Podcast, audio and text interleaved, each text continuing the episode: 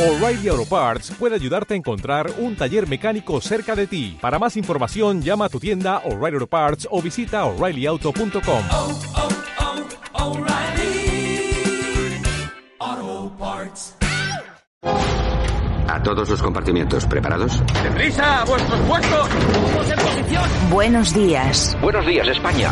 Vamos. Número uno, listos y a la orden. Todo el equipo, preparados. Compartimiento 2, listos y a la orden. Noticias a punto. Válvulas cerradas, niveles correctos. Hombres en posición. Que entren tertulianos.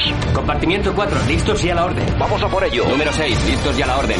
Santiago Fontenla, preparado que entramos. Compartimiento 8, listos y a la orden. Comenzamos Buenos Días España, Radio Cadena Española. Compartimiento 10, listos y a la orden. A por ello, vamos.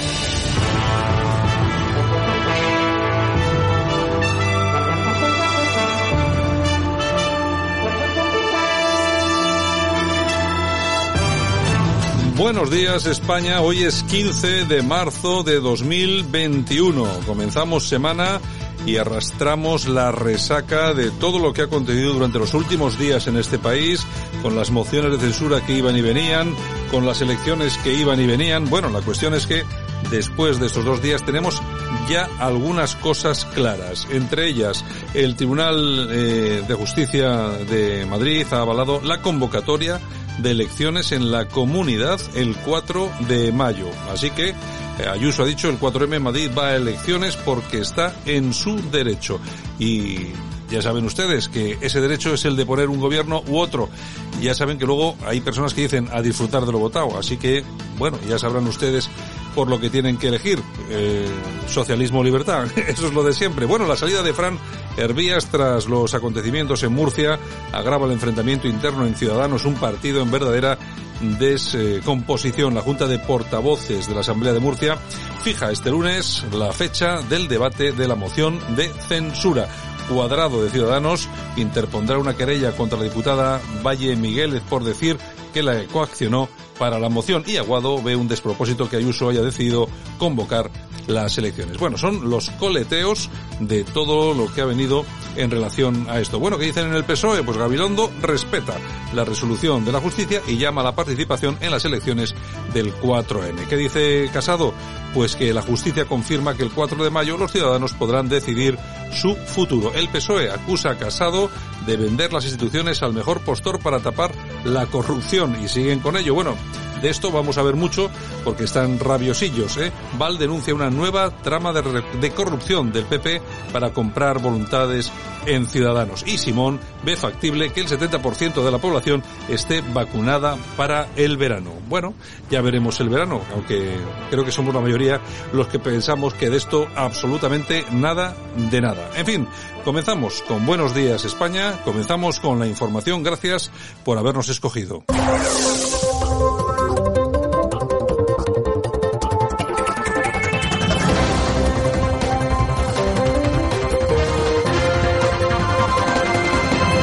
Bueno, y nosotros en este tiempo de análisis con nuestro politólogo, nuestro primero de la mañana, Francisco Gómez, que vamos a analizar todo lo que ha pasado durante este fin de semana. Don Francisco, buenos días.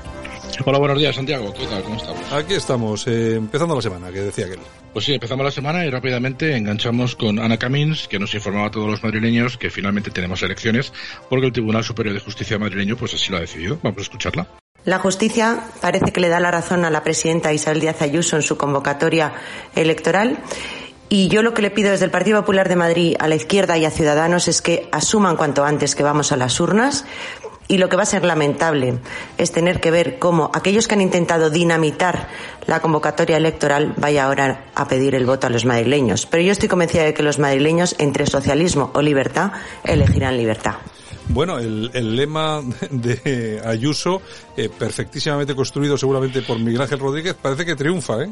Sí, ha calado, ha calado y no solamente en las filas, entre las filas del PP, sino también entre las de Vox e incluso entre alguno de Ciudadanos que en el último momento ha decidido pegar el salto. En todo caso, Santiago, el sábado ya estuvieron los del PSOE, una vez que se supo la noticia, ya estuvieron eruptando. Ya, ya estuvo la bachiller Adriana Lastra, el delegado y comisario político Franco y el hombre de Atapuerca y otra vez candidato Gabilondo, lo cual refleja efectivamente que el partido sanchista comete las elecciones de Madrid con muy poquitas ganas porque sabe que no las va a ganar. Vamos a escuchar brevemente lo que decía la bachiller Adriana Lastra. Mirad, compañeras y, y compañeros, en una ocasión Indalecio Prieto pedía a nuestros compañeros socialistas algunas cosas que nos definen muy bien. Y decía, para ganar a la derecha, les decía, sed por encima de todo ejemplares, superadlos en conducta moral, superadlos en generosidad, así podremos ganar. Yo os pido, amigos y amigas, compañeros y compañeras, que sigamos ese consejo, que sobre todo, por encima de todo, seamos ejemplares que frente a esta derecha cínica para la que todo vale, seamos un ejemplo de conducta moral, de honestidad y de ejemplaridad. Eso es lo que, lo que hacemos hoy, Ángel. Ofrecer un, un ejemplo de conducta moral, de ejemplaridad, de coherencia y de honestidad. ¿Esto, esto qué era, Francisco, del Club de la Comedia o cómo va el tema? Sí, bueno, nos habla, nos habla Adriana Nostra, la de bachiller, de que el PSOE histórico fue ejemplar, pero ejemplar en la violencia, porque una vez más sacamos a pasear a Indalecia Prieto. Indalecia Prieto fue ejemplar, efectivamente, cuando el 4 de julio del 36 sacó una pistola en el Congreso de los Diputados y amartilló y encañonó al diputado cedista Jaime Oriol. Además, hay que reconocer y decir que tiene su mérito, puesto que su guardia personal, la motorizada, como la llamaban, fue la que asesinó a Calvo Sotelo. En fin, como te decía, el PSOE ha empezado a eruptar palabras una detrás de otra y hablando de juntar letras tenemos a la menestra, como la llamé la semana pasada, que verán ustedes, la menestra me refiero a la portavoz del gobierno, que decía cuando las elecciones catalanas que era lo más propicio hacerlas, puesto que el ministro de Sanidad era el primero que iba a la cabeza y por lo tanto tenía todo el sentido del mundo, pero ahora que hay elecciones en Madrid, pues por supuesto opina lo contrario. Vamos a escucharla. Si las elecciones no fueran seguras, un ministro de Sanidad, ¿creen ustedes que el candidato en Cataluña estaría haciendo la campaña y estaría haciendo el llamamiento al voto? Imposible. Por eso a mí me parece particularmente una locura la convocatoria de elecciones en este momento, en mitad de una pandemia, porque yo me pongo en la piel de los ciudadanos y pienso en que la gente estará pensando que a qué se dedica la política. Bueno, en Cataluña en aquel momento sobre, la incidencia era de más de 500 casos, cerca de 530, y en esta ocasión en Madrid son solamente 117. Sí, es que esto es como poner a Lola Flores en un anuncio de cervezas, o sea, no pega. Y esta mujer es, exactamente igual. O sea, no, no tiene sentido que hace exactamente un mes dijera una cosa y ahora diga lo contrario y encima diga que es que mm, eh, no tenemos empatía. Ellos no, no, no, hay una parte de la política que no tiene empatía y no se ponen en la piel de los ciudadanos. Los ciudadanos lo que opinan, según los barómetros en Madrid, es que el Partido Popular y Vox van a tener mayoría absoluta los dos. Lo que dicen es que aproximadamente el Partido Popular va a incrementar sus escaños en unos 26 27 y Vox aproximadamente en unos 4. Y aquí, pues si me permites, te diré que este fin de semana, Santiago, pues he estado haciendo un poco de curilla y me he estado metiendo en diferentes foros boxistas y escuchando también, por supuesto, algunas emisoras de radio, algunas tertulias, en, eh, fundamentalmente de algunos de los mejores portavoceros de Vox. Y te puedo decir que hay algunos que dicen que haya paz entre el PP y Vox, pero van en contra de la dirección nacional y dejan caer que la abstención del PSOE podría ser la que facultara al PP como, como nueva forma, nueva fórmula para que pudiera gobernar en Madrid a cambio de algunos acuerdos nacionales, o sea que haciendo amigos, como puedes ver. Otros piden directamente el que se produzca el sorpaso para que el PP empiece a derrumbarse de una forma definitiva y luego estamos los más moderados. Yo, por ejemplo, escribí en mi artículo de fin de semana de la paseata que cada cual por su lado y si el PP no logra la mayoría absoluta, pues por supuesto que haya un gobierno de coalición entre los dos, puesto que además sería una buena prueba piloto para las próximas elecciones que van a venir a nivel autonómico. ya te digo que hay al final hay que tener en cuenta que los políticos en alguna tertulia que ya se produjo el sábado en la que sí que hubo de, ambos partidos, pues original, o sea, inicialmente no se hicieron daño, con lo que a mí me da la sensación de que los portavoceros de la radio y de alguna televisión van en otra línea y esperemos que tanto la Dirección Nacional del PP como la Dirección Nacional de Vox pues no se enfrasquen en agravios comparativos y se alineen entre ellos porque al final el enemigo político está claro quién es y es el partido sanchista, ¿no? Y dejando el tema de Madrid, pues decirte que hoy lunes eh, se reúne la ejecutiva de Ciudadanos después de la historia esta rocambolesca que hemos vivido en Murcia, un terremoto murciano a nivel político, y ya veremos si es la que sale y pasa la historia del partido o son el número dos y el número tres los que pagan finalmente los platos rotos, ¿no? De hecho, los mencionaba Marcos de Quinto en un artículo bastante sangrante este fin de semana como auténticos responsables del acercamiento al Partido Socialista que se vive en la última etapa de, del Partido Ciudadanos y que, bueno, pues está ocasionando que definitivamente pues vayan directos a la desaparición. Vamos a escuchar unas palabras de, de, de, Inés Arrimadas cuando el gobierno de Sánchez se formó, se formó en noviembre y ella pues le decía a los diputados del Partido Socialista pues que si no había alguno con la vergüenza suficiente como para no votar a favor de su propio dirigente, Pedro Sánchez. Pero después de la humillación de la intervención del señor Rufián, ¿de verdad que a ninguno de los, de los diputados del Partido Socialista les ha removido un poquito ver a su presidente ¿Cómo después de hablar de represión, de presos políticos, cómo hablar de que le habían puesto el cascabel al gato, cómo hablar de, países catalans, que salga el señor presidente del Gobierno en funciones, candidato hoy, y empiece a agradecerle a Rufián la intervención y el apoyo. ¿No han sentido ustedes nada? ¿No se le han pasado por la cabeza el decir, por esto no trago? No hay ni un solo valiente, uno solo, que haría decaer la investidura entre toda esta bancada, como ha sido la señora Ana Oramas, hoy que ha cambiado su voto. Ni uno, uno solo, uno. Bueno, el audio que la retrata. Sí, pues mira, tres valientes han salido en Murcia, tres corruptos que han cambiado de partido a cambio de más. Y eso es inmoral. Y yo creo que estamos todos de acuerdo. Aunque es mejor así, que sean inmorales y por lo menos las cosas sigan como estaban. Hay que decir que, imagino, que el Partido Socialista les ofreció cinco, Ciudadanos a los diputados tres, y Teodoro otra vez otros cinco, con lo cual se han quedado las cosas como se quedan. Decir que Fran Hervías, el senador de Ciudadanos, el sábado por la mañana dejó su acta como eh, senador de Ciudadanos y por la tarde ya estaba siendo aplaudido en el PP. Por lo tanto, pues esto es lo que habrá que decidir si es inmoral o no. A mí, bajo mi punto de vista, este tipo de cambios y de trasvases tendrían que tener al menos una cuarentena de una legislatura, pero ya sabemos que la casta política pues funciona así, Santiago. Bueno, pues nada, don Francisco, mañana regresamos y seguimos contando más historias. Estupendo, pues hasta mañana entonces, un saludo. Escuchas Buenos Días España. Aquí no nos callamos. No, no, la teníamos y eh, la, tenía, la tenemos remitida desde hace semanas todos los casos de corrupción a varios medios regional, a, varios medios eh, nacionales. Especialmente ha sido receptivo ahora y semanas atrás eh, el, el diario.es. quiero que lo tengáis en cuenta también de cara a aquellos que tenéis responsabilidades municipales, de tener un guiño también con ellos y, recordar que nos han ayudado, nos están ayudando en ese, en ese espacio, como también y especialmente el diario de la opinión.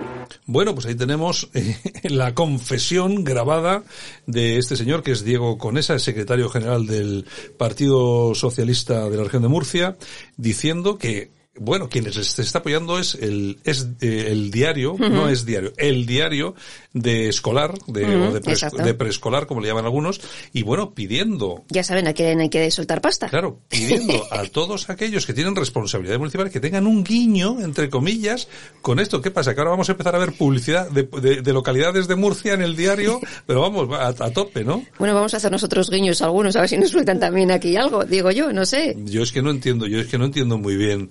Además, Tú fíjate, son, son gañanes, son gañanes que, encima les graban todo. luego eso sí, luego los corruptos, los del PP. Exactamente. Buenos días, España.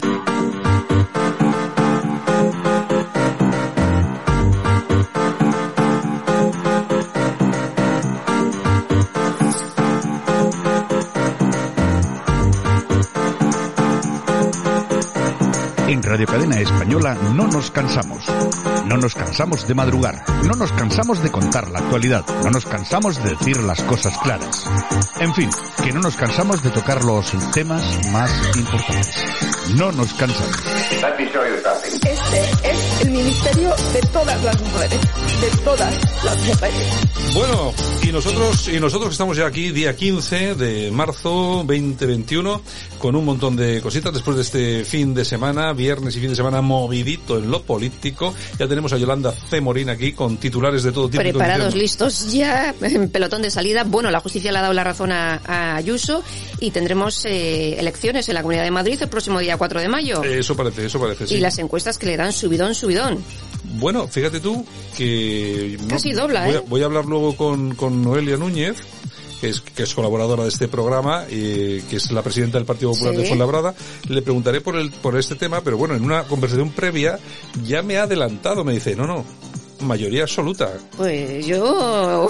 No sé, no sé. Bueno, a ver, a ver qué nos cuenta luego. La gente está muy contenta con Ayuso en, en Madrid. Bueno, ya va los que ha salido a escena y dice que el Partido Popular compra transfugas en Murcia como si fuera una venta de esclavos. Sí, Lo igual. dice el amigo de la Delfi, ¿no? Igual, igual, el de las maletas del aeropuerto. Eh, exactamente. Bueno, y en el mundo nos cuentan que en Fran Hervías se abandona Ciudadanos y va a haber una buena en Ciudadanos, que es este es ex secretario de organización del partido y asegura que se une al Partido Popular porque es el único proyecto que puede ganar a Sánchez.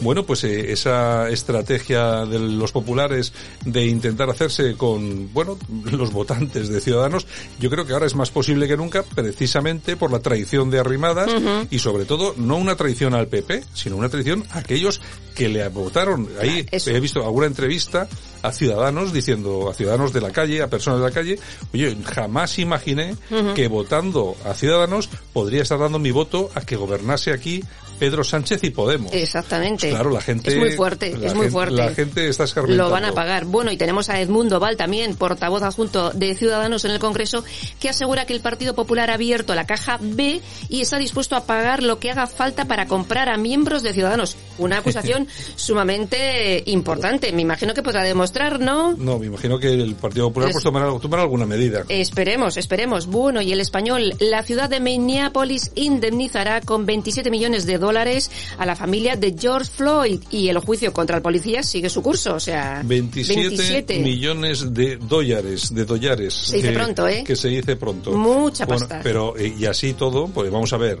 más allá de la propaganda de los Black Lives Matter y compañía, quien haya visto ese vídeo, y yo siento decirlo, pero es así, es una detención bastante, bastante normal y que no entraña más violencia, lo que pasa que tenía ese problema y al final el hombre fallece. Efectivamente, pues habrá que asumir responsabilidades, en este caso a nivel municipal y Ujú. económicas, los policías, pues no sé, quizá alguna tengan, me imagino que serán los expertos los que digan cómo hicieron la detención y de qué maneras, pero de todas formas, 27 millones de dólares, uf, uf. Impresionante. si eso pasa en España, pues te dan mil euros. Y si te los dan. mil euros y venga. Y dale para casa. Bueno, el Independiente, el contrato secreto del jardinero del Lendakari en Ajurianea, su residencia oficial. Resulta que han adjudicado a una empresa por 85.000 euros pues para el mantenimiento de los jardines. Y no dice nada porque dice que es un tema de seguridad. O sea, Es que- Claro, es que es que esto lo de siempre, seguridad. ¿seguridad pero de qué? ¿quién, Pero si no pasa nada ya, ¿no? Claro, pero ¿quién recibe los 85.000 euros? ¿Qué, Mm. qué empresa se ha sometido al concurso público No ha para, la, concurso. para la adjudicación? A dedo. Bueno, como siempre. Venga, ¿qué más? En fin, en OK Diario nos cuentan que una pizzería de Madrid crea la pizza Madonna Ayuso. Dicen, sobrevivimos, sobrevivimos gracias a ella. Es nuestra patrona. Bueno, claro, sí que luego ves media España, los hosteleros con carteles queremos, Queremos un Ayuso. Ayuso. Claro, sí, claro. señor, sí, señor. Bueno, la razón, 6 millones de parados, un millón más de pobres, 100.000 bares cerrados, otros miles de diferentes negocios cerrados también. Y bueno, y esta es la España que tenemos un año después de que comenzara la pandemia. Sí, porque ahora está todo el mundo, ¿no? Un año después, 14 de marzo. No, no, no. El año después empezó bastante antes. Eso. Incluso bastante antes del 8. Ujú. Lo que pasa es que el 8 fue el epicentro de la, del, del contagio. Pero antes ya sabíamos cómo estábamos con, con relación a la pandemia. Avisaron Nos- en enero. Nos están, nos están vendiendo la, la, la del 14 Ujú. y yo sé perfectamente para qué, que es para librar a alguno de las responsabilidades que Exacto, tiene. Exacto. Bueno, Moncloa, aquí nos cuentan algo de lo que hablabas tú el otro día. Aprovechar el tirón de, Al- de Abascal en eh, Andalucía, un paso clave con Olona. Parece ser que, según fuentes del partido, lo que se quiere hacer es evitar ensombrecer a Abascal y a los aristogatos, que es como así llaman a su trupe. Bueno, yo no sé, no sé cómo estará el tema. Ahora, vamos a ver. Que tú cojas eh, que lo, una de las mejores personas que tienes en el Parlamento que está dando el callo, que a nivel eh, público es una persona de la que se fía casi todo el mundo por su trayectoria política, que la saques de Madrid, que es donde de verdad da la talla, y te la lleves a Andalucía, haciendo de ello algo que es absolutamente claro, que no vuelva a aparecer en los medios de comunicación a nivel nacional. Eso. Solo puede tener una explicación. Nos dirán que es para que Vox suba en Andalucía. Mentira, porque Vox ahora está muy bien en Andalucía, tiene 12, creo que Ujú. 12 diputados y podría mejorar esa, esa cifra. Ahora, yo lo que me creo, y sobre todo conociendo a Santi Abascal, pues todos nuestros oyentes saben que yo no solo criticar a Vox, pero sí critico a, a Santi Abascal porque lo conozco. No, no me parece que sea un tema de Iván Espinosa los Monteros, porque hacerle sombra a Iván Espinosa los Monteros es prácticamente imposible, pero es muy fácil hacerle sombra a Santi Abascal. Exactamente. Porque lógicamente no tiene el recorrido cultural Para nada. eh, y, la, tiene- y la preparación que tiene Olona o Iván Espinosa de los Montes. Exacto. Y yo creo que va por ahí. Yo creo que el, el gran problema de Vox eh, no es eh, el, que el tipo de partido que es, que me parece muy bien que exista, al contrario, de, de- yo desde mi punto de vista incluso estaría muy bien que tuviese más diputados, que tuviese más representación. Pero yo creo que tienen un problema con quien dirige el partido.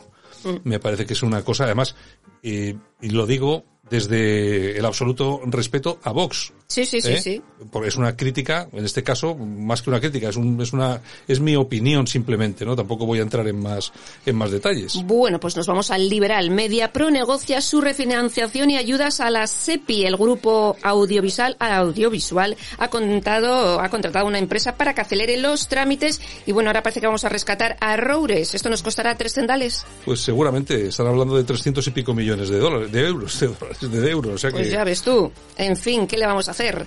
Bueno, nos vamos con noticias del corazón. Venga, vamos allá. Pues mira, tenemos a Concha Velasco que ha estado en el Deluxe y bueno, ha dado por fin el nombre del padre biológico de su hijo mayor, que nadie lo sabía. Como si nos interesase. Pues a mucha gente sí, resulta que se llama Fernando Arribas, productor y director de una escuela de cine y ha dicho el nombre porque ha fallecido en enero. En fin.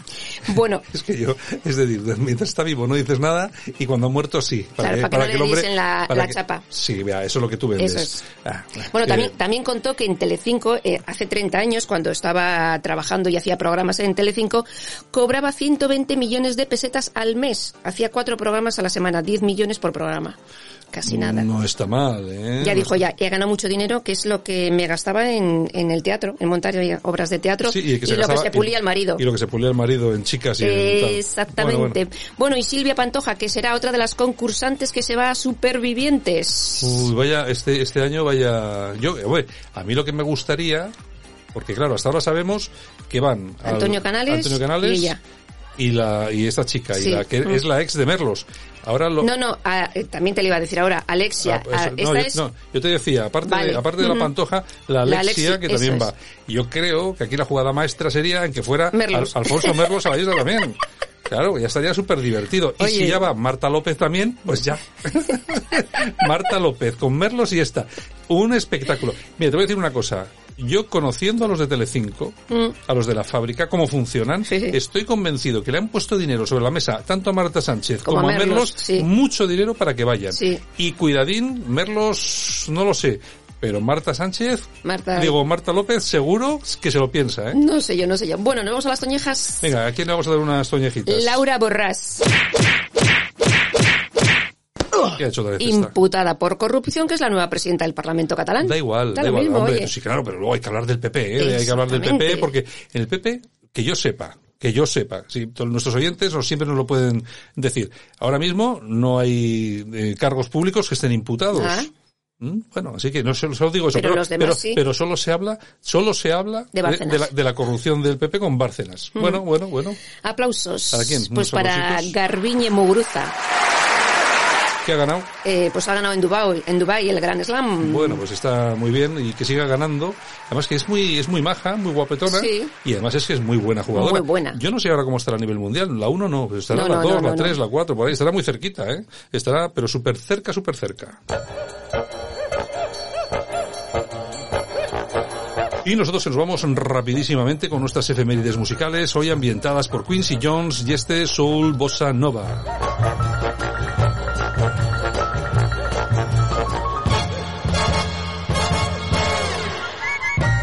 Y es que tal día como hoy del año 1933 nace en Chicago el gran genio musical Quincy Jones, compositor y productor musical que hoy cumple 88 años. Ha producido trabajos para Frank Sinatra, Ray Charles, Aretha Franklin o Michael Jackson, cuyos trabajos producidos por Jones fueron de los mejores, Thriller o Bad. Y bandas sonoras como por ejemplo A Sangre Fría, La Huida o El Color Púrpura. Quincy Jones, ni más ni menos. Y también tal día como hoy, pero del año 1962, el dibujante argentino Joaquín Lavado crea el personaje de Mafalda. Y tal día como hoy del año 1972 se estrena en Nueva York la película El Padrino de Francis Ford Coppola. Y tal día como hoy del año 1854 nace Emilio Bomberin, creador del suero de la terapia y Nobel de Medicina.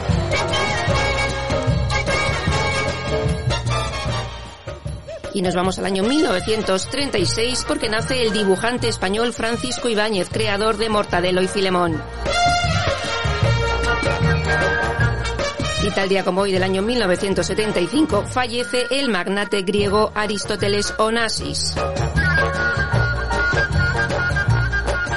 Y tal día como hoy del año 1922 se celebra en España el primer congreso del Partido Comunista.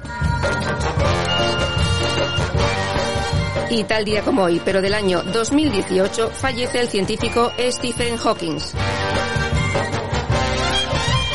Bueno, y nosotros que con esto nos vamos hasta mañana, Yolanda Cemorín. Hasta mañana, un beso. Venga, pues mañana regresamos. Nosotros continuamos. Mañana regresamos con Yolanda. Ahora continuamos con más cositas aquí en Buenos Días España.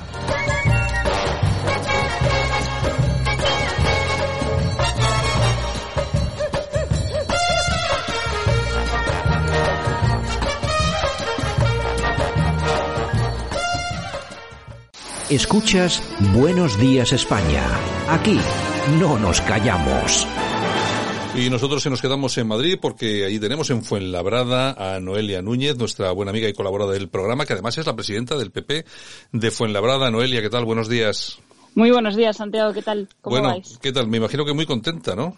Pues la verdad que sí, no podía ser de otra manera, ¿no? Estábamos en el Partido Popular de Madrid, estábamos confiados en que la justicia le daría la razón, porque por plazos y por tiempos eh, llegó primero la disolución, eh, tal y como marca el Estatuto de Autonomía, decretado por la presidenta, antes que las mociones de censura, ¿no? Entonces estaba claro que, que la justicia iba a dar la razón en este caso. Además, eh, leyendo un poco por encima la resolución en este caso del Tribunal Superior de Justicia madrileño, pese a que se tiene que pronunciar en el fondo del asunto, sí que reconoce en la, en la propia resolución de, de, de que conocimos ayer, eh, sí que reconoce que primeramente llegó el decreto de la presidenta y que simplemente basta con acordar, no hace falta la publicación en el BOE, que era lo que se escudaban todos estos que esa izquierda democrática que no quiere ir a una convocatoria electoral, ¿no? Es muy gracioso. Está claro. Bueno, oye, vaya papelón en todo esto de Ciudadanos, ¿eh?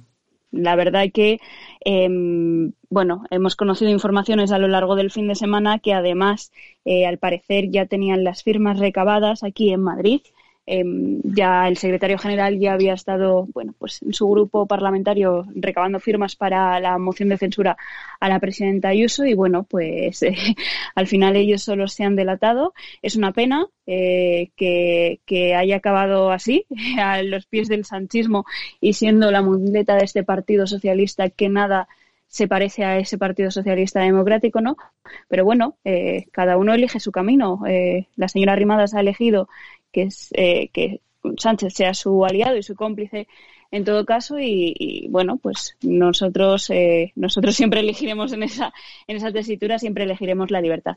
Bueno ha sido ha sido una especie de golpe por parte de Sánchez y con la complicidad de Ciudadanos eh, bueno un golpe además muy amplio porque iba de Murcia a Galicia a, a Madrid pasando por Castilla y tal pero bueno que ha sido bastante chapucero no Sí, eh, bueno, afortunadamente en Galicia no, en Galicia no, no presentar moción de no. censura. Afortunadamente esa estabilidad claro. ya la quisiéramos y estoy segura de que la tendremos los madrileños a partir del 4 de mayo. La misma estabilidad que tiene Feijóo en Galicia la tendremos con Isabel Díaz Ayuso con una mayoría absoluta, no me cabe duda, ¿no? Pero sí, ha sido un movimiento que ha estado totalmente. Conocíamos también durante el fin de semana que esto eh, nace en, el seno del PSOE aquí en Madrid y es un movimiento orquestado y que se iba a repetir no solo en Murcia, no era eh, algo de Murcia, sino que se iba a extrapolar a todas las comunidades autónomas donde el Partido Popular eh, formaba gobierno con Ciudadanos. ¿no? Afortunadamente, eh, pues en, en Murcia hemos podido salvar esa moción de censura contra. La verdad es que a mí, de verdad que me parece tan curioso que unas personas que están en el propio gobierno se autopresenten una moción de censura, yo creo que es algo que estudiarán los futuros politólogos, ¿no? Cómo se puede censurar a uno mismo de esta manera, ¿no? Pero bueno, hemos conseguido salvar eh, el gobierno en Murcia, hemos conseguido también eh, salvar el gobierno en Madrid y no entregárselo a la pistolera de Más Madrid ni tampoco al señor Gabilondo, que mucha gente no sabe ni dónde está. Eh, mm. es, curioso que repita de, candidato y también hemos eh, conseguido salvar eh, Castilla y León y, por supuesto, también Andalucía, que después de 42 años, casi 40 años de, de Partido Socialista allí, bueno, pues ahora hay un gobierno eh, del Partido Popular y también con Ciudadanos, que está haciendo que haya superávit, que se cree empleo y que le den totalmente la vuelta a la realidad andaluza.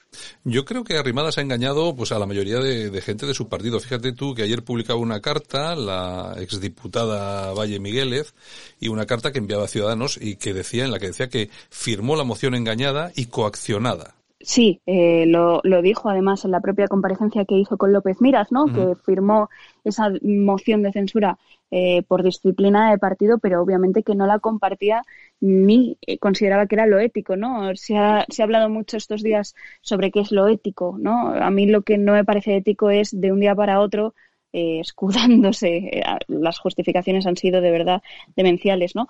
Justificándose en ese vacuna gate, como decía la señora Rimadas, el, romper un pacto de, gobierno de esta manera, es decir, eh, censurándose al propio gobierno porque bien podrían haber roto esa coalición, haber roto ese, ese gobierno y, bueno, pues haber convocado elecciones, ¿no? Y que hable, eh, en este caso, eh, el pueblo de Murcia, ¿no? Han preferido, o prefirió la señora Rimadas hacer un pacto en los despachos con el PSOE de Pedro Sánchez, esa banda recuerdo al señor Rivera cómo calificaba el PSOE de banda y la señora Rimadas parece ser que, le da total y plena legitimidad. Tú fíjate, más de un comentario sobre hablando sobre el tema, diciendo que claro, la gente que había votado a Ciudadanos, ¿no? que no se podían imaginar que con su voto eh, se pudiera ayudar a Pedro Sánchez a gobernar Murcia o Castilla o Madrid. Sí, además firmar una moción de censura con un partido socialista cuyo líder en Murcia está imputado, pues hombre, y luego querer maquillarlo, ¿no? Como ser los, los defensores de la o los que van en contra de la impunidad de la, de la corrupción, ¿no? Eh, bueno, pues es cuanto menos curioso, ¿no? Aquí, eh, yo creo que hay una serie de personas que sí se libran, además yo creo que desde el minuto uno lo han tenido bastante claro. Eh, yo creo que está por un lado Villacís, que yo creo que se, ha, que se ha comportado muy bien a nivel Ayuntamiento de Madrid. También está Tony Cantó. Y luego yo creo que hay mucha gente de ciudadanos que lógicamente ha visto esto como una locura. Yo creo, fíjate lo que te digo, que incluso el propio Aguado en Madrid, yo creo que desconocía el propio, el, el, propio entramado del golpe, porque yo lo veo ahora mismo absolutamente descolocado, ni con unos ni con otros. No sé si el señor Aguado lo conocía o no. Eh, todo parece apuntar a que, a que sí que conocía que algo estaba ocurriendo en Ciudadanos Madrid, ¿no? Y al final él es el, el líder de Ciudadanos en Madrid, por lo tanto entiendo que sí que conocía todo lo que se estaba moviendo, pero sí que es cierto que hay gente en Ciudadanos con una valía eh, enorme, eh, con unos principios inamovibles y, que merecen la pena, ¿no? Y bueno, ya algunos han dado el paso a asomarse al proyecto del Partido Popular porque lo consideran el único que es capaz de dar la batalla contra el sanchismo y esa casa común de los que compartimos el centro derecha español y creo que, vendrán bastantes más, ¿no? Creo que Arrimadas se ha suicidado totalmente, ha suicidado, se ha suicidado ella políticamente y también eh, arrastra, eh, desgraciadamente, porque al final, bueno, yo soy partidaria de, que cuantos menos partidos políticos en un mismo espectro ideológico mejor, porque al final la unificación es la única manera de dar esa batalla eh, contra un PSOE unido eh, a Podemos, pero bueno, me da pena que, que, este sea el final de Ciudadanos y de esta manera tan triste, ¿no? Acabar eh, a los pies de Pedro Sánchez o acabar como muleta de, Pedro Sánchez. Bueno, y es que además los ciudadanos lógicamente pasan factura. Las últimas encuestas que ya ha habido ya ponen a ciudadanos fuera de la Asamblea de Madrid, es decir, que eso eh, pasa factura. En todo caso, tú comentabas antes que tú crees que Ayuso puede obtener mayoría absoluta. Es complicado, ¿eh? Es complicado, pero de verdad eh, hemos estado este fin de semana en la calle, aquí en Fuenlabrada, por ejemplo, y, no, no, os podéis hacer una idea de, el apoyo que tiene Isabel Díaz Ayuso en la calle, un apoyo eh, unánime eh, por parte de diferentes sectores, eh, obviamente el, el, hostelero, ¿no? Que, que, hasta una pizzería aquí en Madrid le ha puesto el nombre de, de Madonna Ayuso a una pizza en honor a pues a, a, Isabel Díaz Ayuso por haber mantenido abierta la hostelería, ¿no? Es que el, el que haya gente que dé las gracias a la presidenta en este caso por haberles dejado trabajar, pues hombre, pues eh, ya ya te dice un poco la, la, situación y la perspectiva que está tomando todo esto, ¿no? Entonces yo creo, estoy segura de, por lo que se palpa en la calle, en el ambiente, que Isabel Díaz Ayuso eh, va a conseguir, yo estoy convencida, eh, con la campaña electoral que nos queda por delante, que va a conseguir esa mayoría absoluta. Mm, bueno, me imagino que los partidos de la oposición no pondrán demasiados problemas a que haya una campaña electoral, lógicamente controlada en Madrid, entre otras cosas porque ya la hubo en Barcelona, en Cataluña, y nadie puso ningún tipo de problema, ni para ir a votar ni para incluso acudir a mítines. Bueno, ya estaban en, Más Madrid y bueno, ya salió también la Chiqui, la ministra de, mm. Hacienda, diciendo que era súper irresponsable que en plena pandemia convocar elecciones, que era una irresponsabilidad. O sea, en Cataluña no era irresponsable votar con una incidencia acumulada superior a los 500 casos en toda España y ahora que la situación está mucho mejor, con menos de 200 casos de incidencia acumulada en los últimos 14 días en nuestro país, ahora ya eh, y estamos todavía, ojo, a mediados de marzo, cuando estemos en mayo la situación estoy segura de que irá muchísimo mejor, ahí ya es súper irresponsable, ¿no? En Cataluña era súper seguro, pero en Madrid debe ser que el virus contagia más y sobre todo en una mesa electoral madrileña. Bueno, pues ya veremos a ver qué es lo que, qué es lo que pasa. En todo caso, las críticas se van a acelerar. Tú fíjate que ya ha habido esas declaraciones, yo creo que además muy fuera de tono, creo que ha sido Edmundo Val, ¿no? Acusando al PP de abrir la caja D para comprar voluntades y personas de ciudadanos. Bueno, eh, fíjate tú que ayer estaban de socios y hoy, lógicamente, les, entra, no sé, no sé cómo, cómo se llama, ¿no? Pero que se sienten como despreciaditos y empiezan a hablar de, este tipo de tonterías. A mí me da pena que una persona eh, que yo la tengo en alta estima y creo que es perfectamente válido como el mundo eh, eh, yo creo que ha patinado totalmente con esas, con esas declaraciones, eh, acusando sin pruebas, sin ningún tipo de, de, argumentos y además el que es abogado del Estado, pues hombre, creo que debería respetar un poquito más la presunción de inocencia, ¿no? No dejarse llevar por el fervor eh, tuitero por las noches, ¿no? Y, ser un poco más comedido a la hora de verter semejantes acusaciones, ¿no? Eh, uno puede estar dolido, uno puede, bueno, puede no querer asumir parte de su culpa o no querer eh, asumir responsabilidades en ese sentido y culpar a todo el mundo menos a ellos mismos, pero yo creo que, ese tipo de tweets no ayuda para absolutamente nada y, y si nos, lo más preocupante a mí me parece ya no solo que nos ataquen a nosotros como, como Partido Popular, ¿no? Es eh, los comentarios que están eh, también dirigiendo a personas que, que, formaban parte de Ciudadanos hasta ayer prácticamente, a sus compañeros de filas, si son capaces de decir esas cosas de los que de, con quien compartían eh, carné, con quienes compartían partidos, ¿qué no dirán ¿no? De, de, los demás? ¿no? Es una pena, una pena que acaben así, de verdad. Bueno, eh, Noelia, qué, qué, importante es irse a tiempo. ¿eh? Me, me refiero a Albert Rivera, por ejemplo, y a otros, pero Albert Rivera sobre todo, ¿no? Sí, Albert Rivera, Girauta, por ejemplo, o también Marcos de Quinto. Creo que supieron irse, supieron irse y sobre todo, pues de una manera mucho más elegante que, que lo que los que se han quedado, ¿no? Eh, bueno, yo creo que, que Ciudadanos si quiere salvar un poco los trastos, debería primero hacer un poco de autocrítica y reflexionar el por qué se ha llegado a esta situación, ¿no? Asumir responsabilidades a, a nivel interno y sobre todo tienen que empezar por, por la cabeza, ¿no? Eh, la cabeza de, de Ciudadanos eh, por Inés Arrimadas. Claro que es importante irse a tiempo y sobre todo las formas. Eh, eso dice mucho de, la clase y la elegancia de, de una persona, ¿no? Eh, tenemos el, el, ejemplo de Girauta o de Marcos de Quinto y tenemos también el caso de pues del mundo como, como mm. estábamos hablando antes.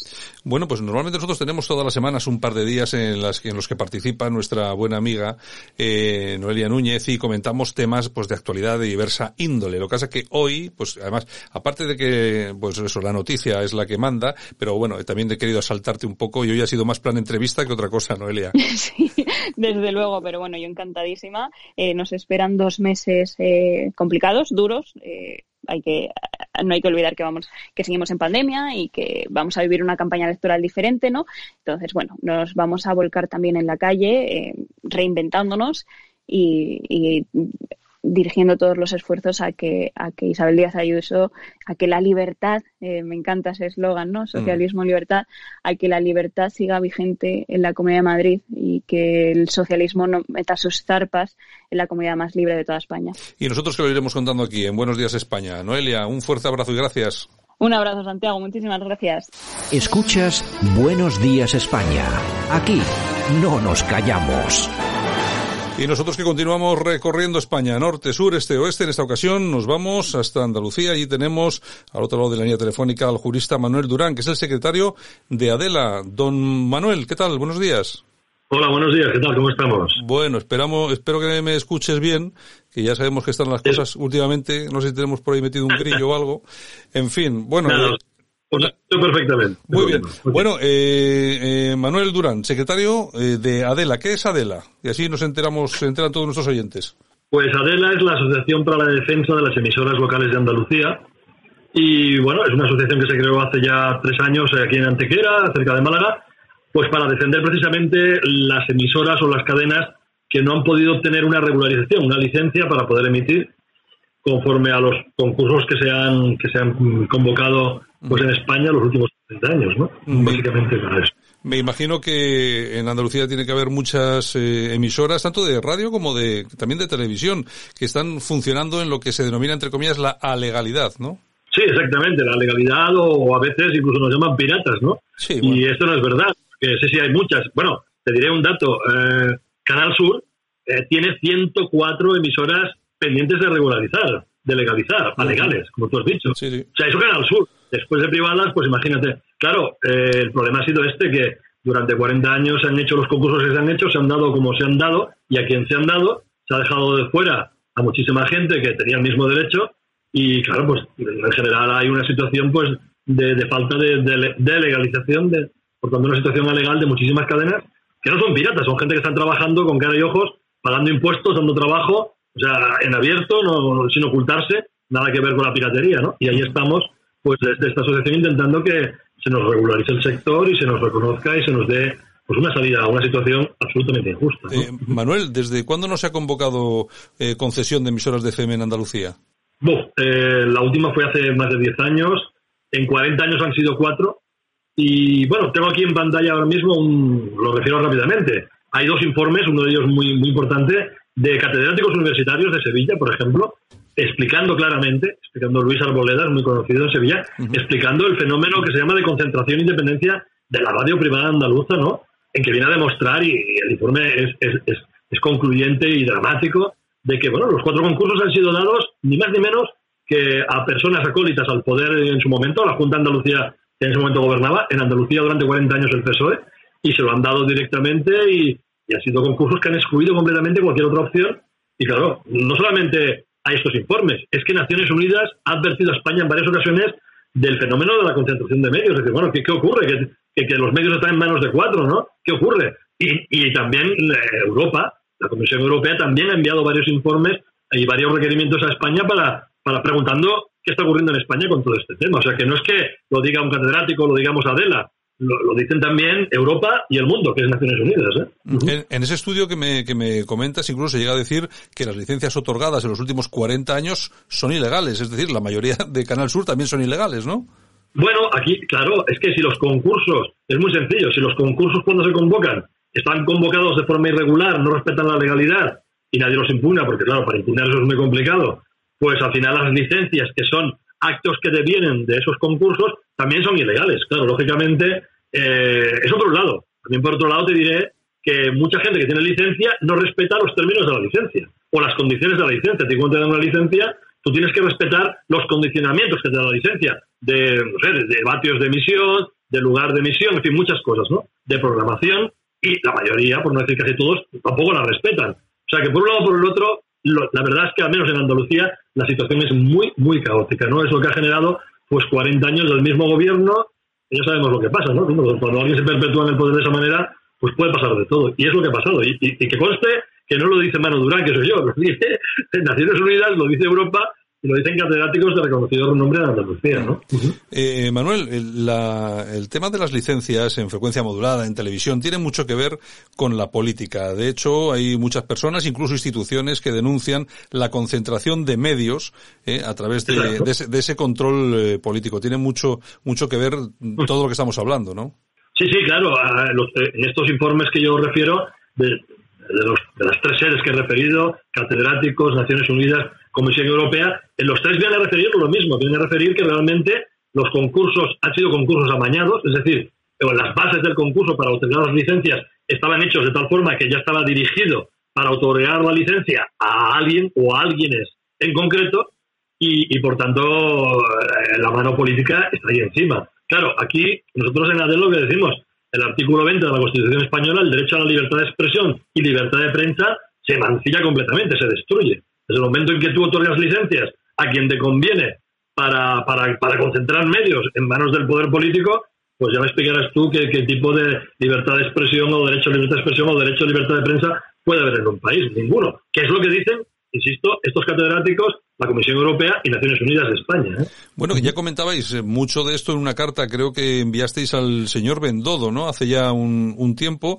en el que teníais, yo creo que he leído eh, ese documento y ahí hablabais de que mm, en el caso de la radio, eh, solamente la cadena SER, la COPE, Uniprex, que son de acero, eh, la RAC 1 y alguna pequeña cosa más, eh, son o, o, llegan al 80% de la audiencia total de la radio española y controlan el 97% del mercado y la alta concentración cruzada de los medios de comunicación provoca que España padezca un alto riesgo de falta de pluralidad. Vamos a ver, porque estos datos son muy importantes, sobre todo cuando hablamos de pluralidad y de, y de libertad. Es que tenemos a, un, a, una serie de grupos eh, mediáticos, en este caso eh, tanto de, de, radio como de televisión, que son los que copan el 97% del mercado, llegan al 80% de la audiencia, es decir, son los que le cuentan a los españoles cómo es España o cómo tiene que ser España, para hablar claro.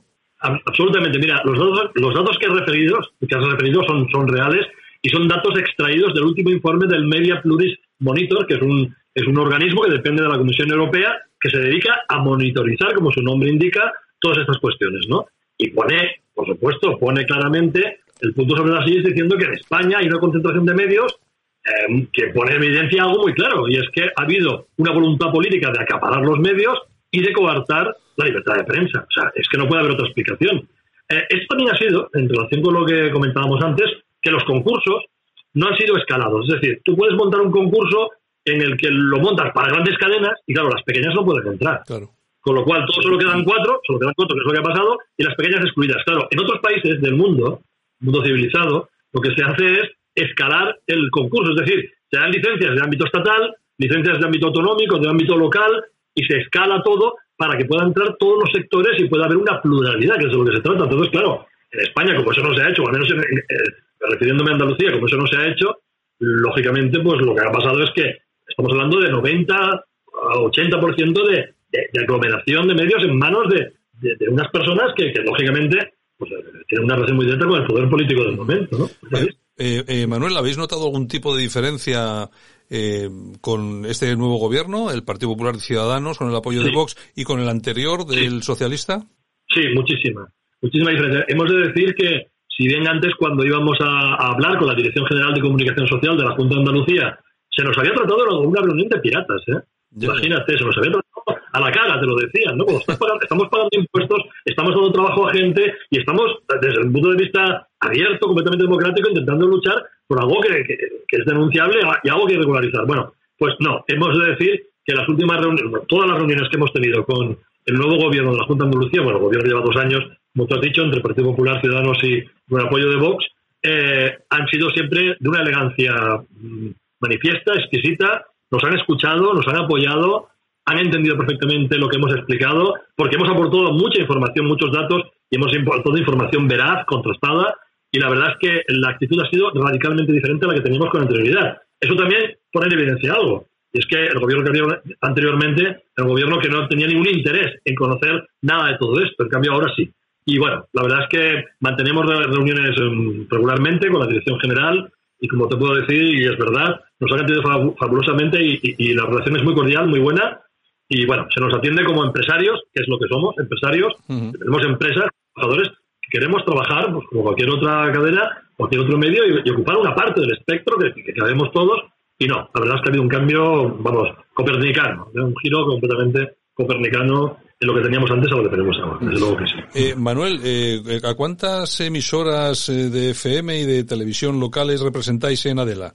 Bueno, eh, esto fluctúa mucho porque realmente mm, saber el número exacto de emisoras que se van abriendo y cerrando hoy en día también empieza con todo el tema digital, el tema eh, varía mucho, ¿no? Nosotros hemos, hemos hecho cálculos y realmente empresas, podemos estar en 50, 60 empresas que pueden suponer unas 200 emisoras, a veces hemos llegado a 250 emisoras, ya te digo, eso va fluctuando porque van cambiando mucho, pero el volumen de, empresarios y de gente que está involucrada es muy alto. Y estamos, estamos hablando siempre de emisoras locales, ¿no? Sí, estamos hablando de emisoras que lo que hacen es emitir eh, dentro de un radio local, un radio municipal o supramunicipal, comarcal, o sea, un radio pequeño, no es un radio muy amplio, y que aparte, siempre dentro de su programación, mm, lógicamente, hay la mayor parte está dedicada a los asuntos directos del vecino, ¿no? Que, esto es otro tema que también hay que entender. Las grandes cadenas mediáticas no dedican tiempo a los temas locales, ¿no? Es decir, los vecinos estamos completamente mm, fusilados por información, o los ciudadanos estamos fusilados por información del Estado central, de lo que pasa en España, pero de lo que pasa en tu ayuntamiento, de lo que pasa en tus asociaciones de tu municipio, de lo que pasa, gente que tiene iniciativas a nivel local, nos enteramos poco, ¿no? Y creemos que esto es importante también para evitar un fenómeno que es el fenómeno de la desertización. Se está hablando mucho de este tema, ¿no? La desertización de los pueblos en España. Claro, la radio ha sido siempre un, eje fundamental para evitar la desertización y, un eje fundamental de contacto entre el vecino de un pequeño pueblo con, con las grandes ciudades, ¿no? Si la hacemos desaparecer, pues ese aislamiento va a ser mucho mayor todavía. Y efectivamente, como tú has dicho, son radios de ámbito local, municipal, supramunicipal, pero poco más. Mm. Eh, contrasta que el anterior gobierno de la Junta de Andalucía os tratase en alguna reunión de piratas cuando eh, todos pagáis religiosamente vuestros impuestos, eh, bueno, todos los derivados de, una empresa, ¿no? Absolutamente. Es que yo, yo la primera cuestión que, primero fui presidente de la asociación, ahora soy secretario, claro, ha habido una rotación de cargos, pero las primeras reuniones que me tocaron a mí como presidente, que fueron muy duras, con el anterior gobierno, yo decía, bueno, un pirata por definición es el que va por el mar eh, con una con una máscara, se atraca y se, y se va. Un pirata, un pirata no paga impuestos, un pirata no da la cara, un pirata no veremos aquí 15 señores con traje, corbata, eh, con empresas, con trabajadores y, y, en algunos casos con un volumen importante de trabajadores. Y no solamente de trabajadores, sino todos los servicios indirectos que se genera, equipos de audio, en fin, imagínate colaboradores, publicidad, en fin, que hay ahí todo un mundo detrás de muchos millones de euros.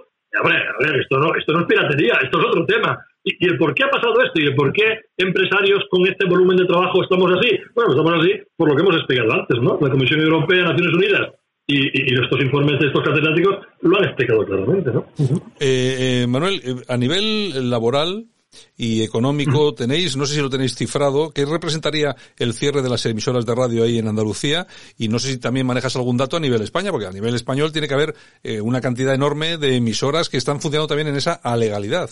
Sí, eh, a ver, este problema que en Andalucía es... Hay, una diferencia y es que en Andalucía, a diferencia de otras comunidades autónomas, la Junta anterior, anterior, eh, no la actual, sancionaba de una forma indiscriminada y muy dura, y muy dura, a, los, a, las emisoras pequeñas. En cambio, hacía la vista gorda completamente con emisoras grandes que tienen emisoras pendientes, de legalizar, o según ellos, piratas, ¿no? Y claro, esto fue lo que generó... Eh, en otras comunidades autónomas esto no pasa, esto no pasa, ¿no? Hay una cierta calma, la administración pública no se mete en el tema sancionador. Claro, que tantas opciones tuvimos que poner porque era, era, era, tremendo el tema, ¿no? Eh, volumen, a nivel español lo desconozco. A nivel de aquí de Andalucía, evidentemente podría suponer la pérdida de directamente de 1.000, 1.200 puestos de trabajo, directamente, indirectamente de colaboradores, de gente que ni siquiera cobra, que participa en tertulias y tal, y podemos hablar de miles de personas, ¿no?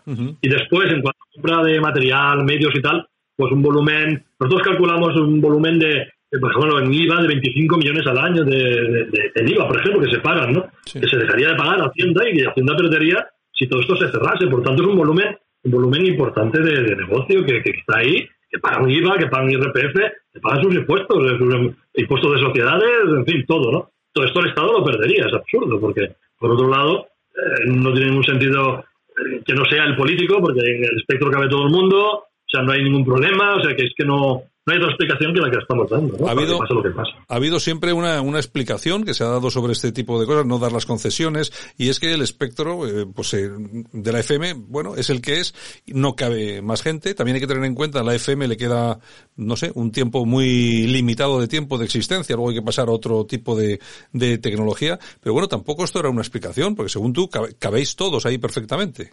Sí, porque, porque la, la FM, cuando tú coges una banda de FM a nivel estatal, ahí sí que la cosa se va complicando porque te vas pisoteando. Pero a nivel local, da igual, cuando tú emites para una localidad concreta, o sea, esa, esa emisión llega donde llega. Y ya mm, más lejos no llega y por tanto el receptor no la va a oír. O sea, que tampoco interfiere con las localidades cercanas o, o- o de al lado, me explico. Entonces, aparte que el espectro cabe mucho más de lo que hay, por supuesto. Aparte hay otro problema, ¿eh? Otro problema que, por ejemplo, en otros países como en Italia se, se- se afrontaron o en Francia y se resolvieron. Yo creo que la administración pública ha puesto más énfasis en ag- a- aglomerar medios en manos de unos cuantos, ¿no? La acumulación de medios que hemos hablado antes, que no en resolver lo que se estaba generando. Que lo que se estaba generando es que, claro, si tú coartas, te voy a poner un ejemplo. Un, un chaval que acaba ahora la universidad, periodismo, y quiere montar una radio. No puede. No puede porque no hay concursos y porque si la monta será pirata o alegal o digamos como queramos, ¿no? No puede.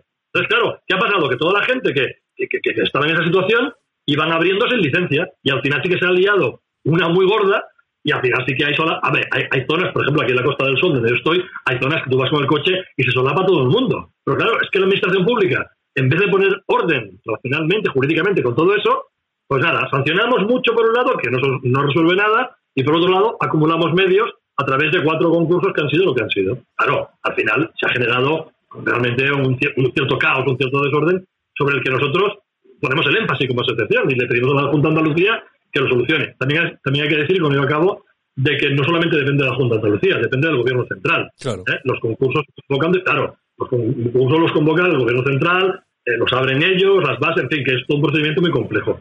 Eh, nos consta también de que por parte del Ministerio a nivel central hay voluntad de afrontar esto porque conocen el problema, es que son 40 años de, de caos organizativo de las ondas y, y esto hay que organizarlo de alguna manera. ¿no? De todas, de todas formas, Manuel, lo que hablábamos también del cambio de la tecnología, la FM tiene una vida ya muy limitada. Yo no creo que, que vaya a ser mayor a 10 años. Creo que la FM, como en otros países europeos, va a desaparecer. En otros países europeos ya es imposible, es decir, no existe la FM.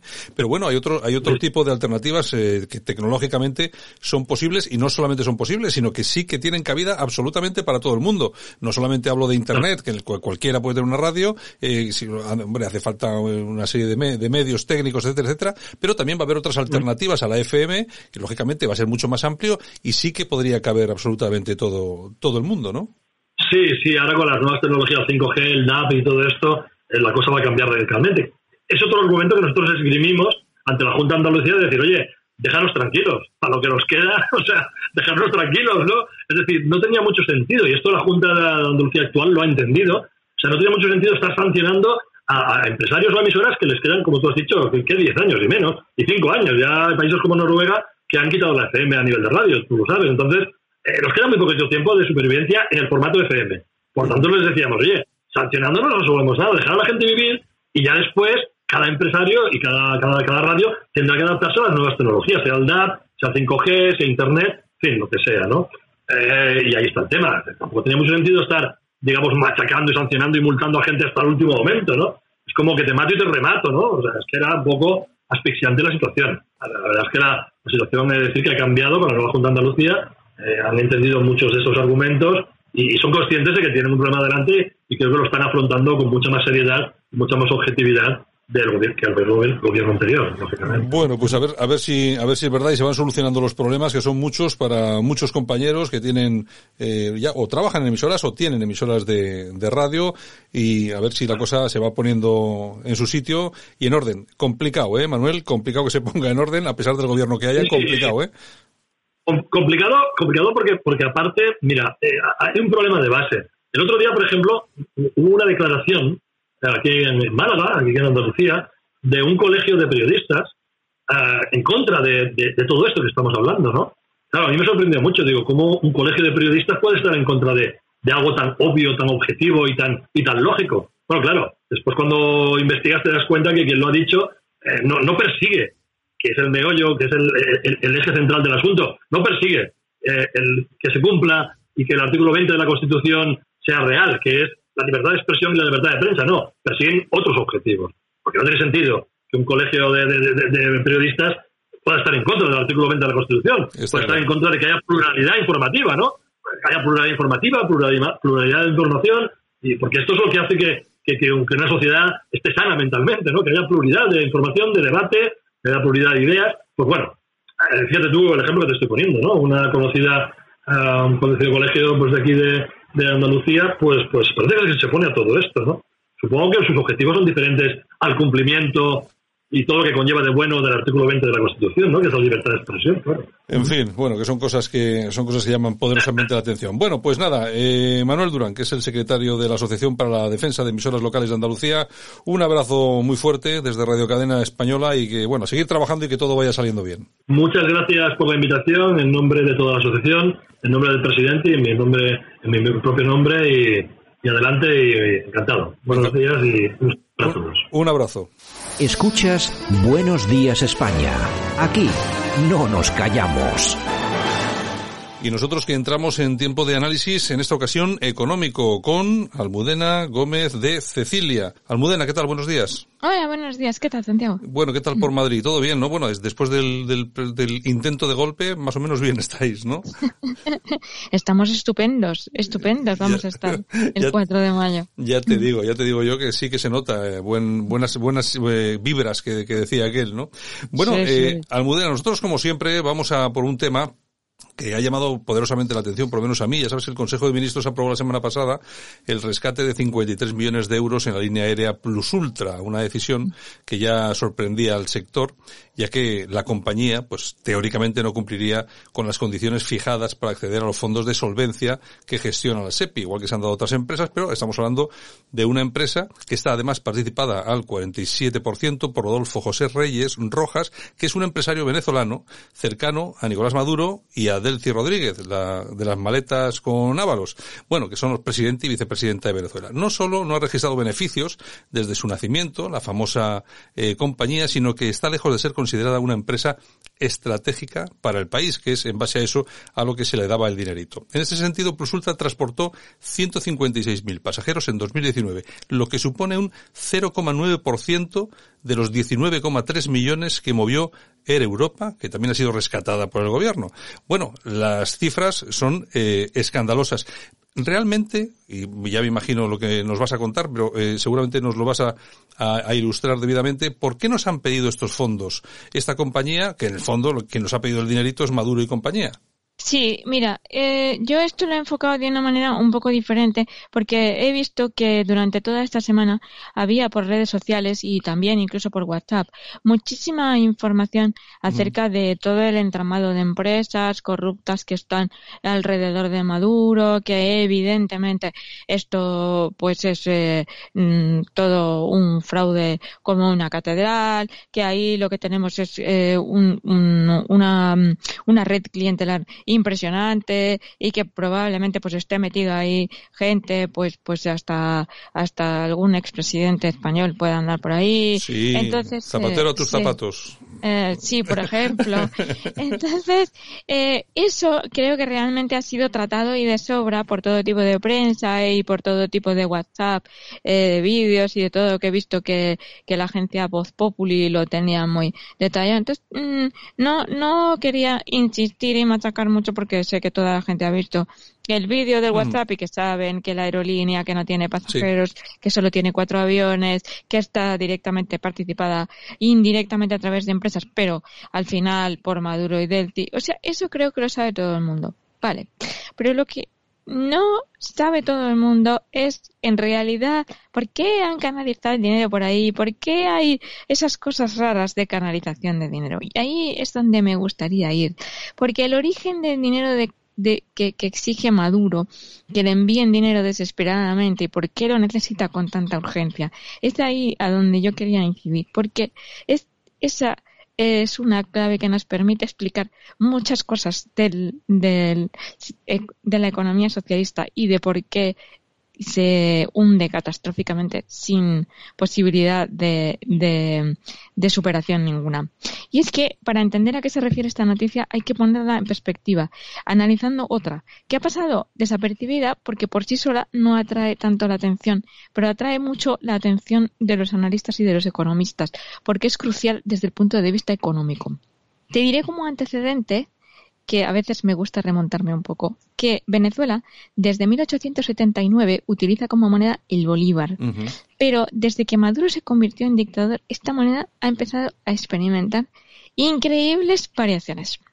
Mira, en 2007 el bolívar fue sustituido por el bolívar fuerte, pero a un cambio de mil. ¿Esto qué es?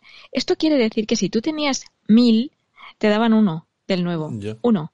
O sea, un empobrecimiento para la población que fue lo que causó el primer éxodo migratorio. Que cientos de miles de venezolanos tuvieron que dejar su país porque ya no podían vivir en él, porque la hiperinflación se había comido su dinero. Y esa hiperinflación siguió su curso porque así es el sistema socialista. Y otra vez, en 2018, tuvieron que cambiar la moneda. Y entonces apareció el Bolívar soberano, también a un cambio de mil. Es decir, por cada mil de los anteriores te daban uno. Es decir, que ya llevamos un millón. O sea, si en 2007 tenías un millón, en 2018 tenías un Bolívar. Esto para que se vea claro. ¿eh? Para que se vea cómo es la progresión. Porque es que luego la gente no, no entiende. En Venezuela están en la miseria. Mm, no, no, sí, sí, están en la miseria por eso. Entonces, esto hace que los precios eh, sean eh, eh, astronómicos. Con lo cual, con esa astronomía de precios, para no ir con una carretilla, entonces, y esta es la noticia importante, y esta es la de esta semana, han sacado un billete de un millón de bolívares. Y entonces ahora vamos a ver aquí, para que nos hagamos idea de su valor, y aunque semejante bodrio chavista evidentemente no cotiza, porque es imposible que eso cotice en ningún mercado, pero vamos a ver a qué equivaldría. Pues señores, eso es más o menos medio dólar. O sea, tú fíjate lo que han pasado de tener un millón a tener mm, medio dólar. Pero es que un millón de los antiguos bolívares no eran medio dólar, eran una barbaridad de dinero. Entonces, ¿esto por qué pasa? Esto pasa porque el régimen de dictadura socialista elimina la empresa. Por lo tanto, el régimen el Estado, Estado no tiene ingresos, pero si el Estado no tiene ingresos, los ingresos son lo que detrae del sector privado, que es lo que nos cansamos de decir. Un Estado en el que no hay sector privado, lo público, lo público, lo público, pues no tiene ingresos, porque los ingresos proceden del sector privado. Entonces, ¿qué pasa? Pues que cada vez tiene menos dinero. Pero necesita gastar mucho, porque ese régimen se sostiene a base de una red clientelar para que pueda sostenerse en el poder. ¿Y cómo la paga? Pues al principio con deuda. Pero cuando ya nadie le compra la deuda, porque se sabe que es insolvente, entonces tiene que empezar a imprimir billetes. ¿Por qué? Pues porque ingresa 30 y gasta 70. ¿Y cómo puede cubrir eso? Si ya no puede cubrirlo con deuda, con billetes, imprimiendo billetes. esa espiral solo permite hacer dos cosas. O bien recortas gastos, lo que es imposible, porque si te disminuye la red clientelar, cae el régimen por falta de apoyo. Claro. Sí, las famosas, las famosas paguitas que, comenzamos, que ya tenemos en España. Claro, eso es lo que compra el sostenimiento del régimen. ¿Por qué no ha caído Maduro? Porque reparte, porque reparte. Entonces, como no puede dejar de repartir, porque caería por falta de apoyo, ¿qué necesita? ¿Quién le financie? ¿Y cómo necesita que le financien? Mediante la transferencia de una moneda fuerte. ¿Y qué mejor moneda fuerte que el euro? Y que, y que mejor que España para repartir millones. Eh, bueno, con esas tapaderas, ¿no? En este caso la tapadera de la línea aérea, pero que realmente luego ese dinero se utiliza para lo que se utiliza. Claro, es que así es como se entienden mejor las cosas, poniéndolas en perspectiva. Necesita dinero, pero no solo dinero, es que necesita euro, porque necesita una moneda fuerte, porque la suya se la ha cargado. Y ya no da más de sí, porque, porque le ha quitado seis ceros, pues mucho más no le puede quitar. Y entonces, ahora que necesita una moneda fuerte. ¿Qué hacemos? Te la damos. Entonces, así se entiende mejor por qué el gobierno de Iglesias le envía dinero a una empresa de Maduro. Y se entiende también mejor por qué los populistas atacan al euro. Porque el euro no se puede imprimir. Les impide hacer esto en España. Les impide llegar al poder a base de imprimir dinero y de comprar una red clientelar parasitaria porque no pueden imprimir. Por eso están desesperados por decirnos que estamos bajo la bota de Alemania, que hemos perdido el control, que hemos, o sea, están agobiando a la población intentando que compren la idea de salir del euro, porque es que no le pueden dar a la impresora de Garzón hasta mientras estemos en el euro no pueden. y por eso está claro, está claro. Y por eso es tan sumamente importante el que se haya pedido y exista una comisión de control que fiscalice la asignación de fondos europeos de reconstrucción. Porque en el caso de que lleguen a enviarlos, si no se fiscaliza, se corre el serio riesgo de que se vaya mediante transferencias a Venezuela o a Cuba. O sea, sostener dictaduras socialistas ya arruinadas por la aplicación de ese sistema clientelar. Oye, Almudena, y nos queda un minuto solamente, pero bueno, ¿cómo se puede evitar el desvío de, esto, de este tipo de fondos públicos a compañías como esta, lo que ha ocurrido, lo mismo que ha ocurrido estos días con esta compañía aérea? Pues eso, eso es, o sea, lo que se trata es de establecer, más que nunca hace falta, y más que nunca en el Congreso, es necesario establecer y aprobar y aprobar con las mayorías eh, que se pueda eh, y no abstenerse en estas cuestiones para la creación de comisiones de control. O sea, esto no es, no es banal. O sea, no es que sea querer poner impedimentos y que sea querer poner obstáculos. No. Es crucial. Es crucial para que el dinero, el dinero fuerte, el euro nuestro que necesitamos vitalmente para reactivar las empresas nuestras, no se desvíe. Y para que no se desvíe, hay que poner control parlamentario. Es crucial que se entienda que hay que poner comisiones de control, que no son ganas de poner obstáculos ni de crear burocracia intermedia. No, en este caso no. En este caso es absolutamente fundamental, porque tenemos que saber a dónde da el dinero. O sea, ahí sí que queremos saber. Está claro, está claro. Pues muy bien, nuestra asesora financiera de, de cabecera, doña Almudena Gómez de Cecilia. Un abrazo y hasta la semana que viene. Un abrazo, Santiago, hasta luego.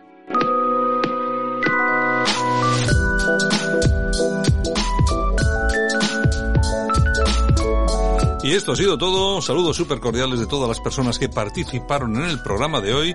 También de Javier Muñoz en la técnica y por supuesto de este que te habla Santiago Fontenla. Mañana regresamos aquí con otros 60 minutos de información en Buenos Días España. Chao. Cuidaros.